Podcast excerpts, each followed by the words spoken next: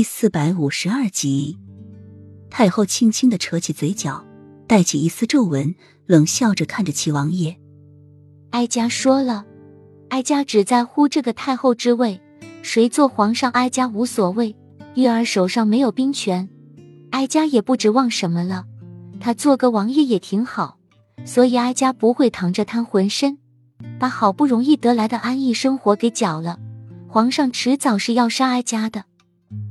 但是他也得找个理由啊！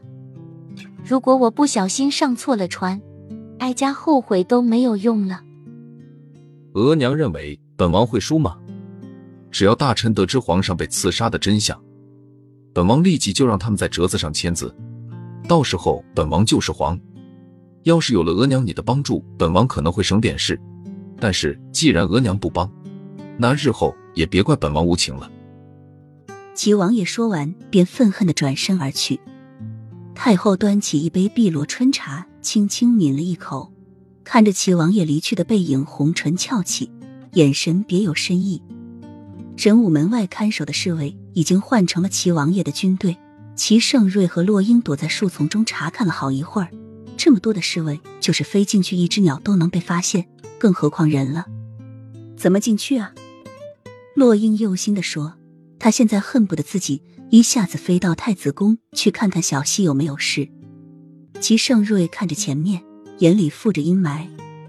现在是亥时，再过一会儿就要换班，那时候是守卫最薄弱的时候，到时候我们冲进去。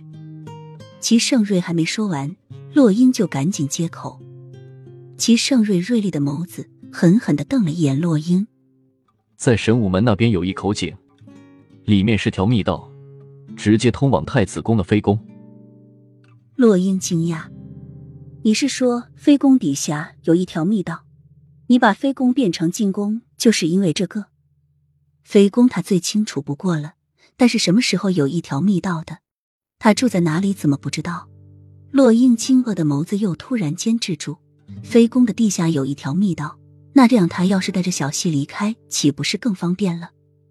齐盛瑞冷然的看着洛英，没有说话。他把非攻变成进攻，最主要的不是这个，而是想保存着一份怀恋。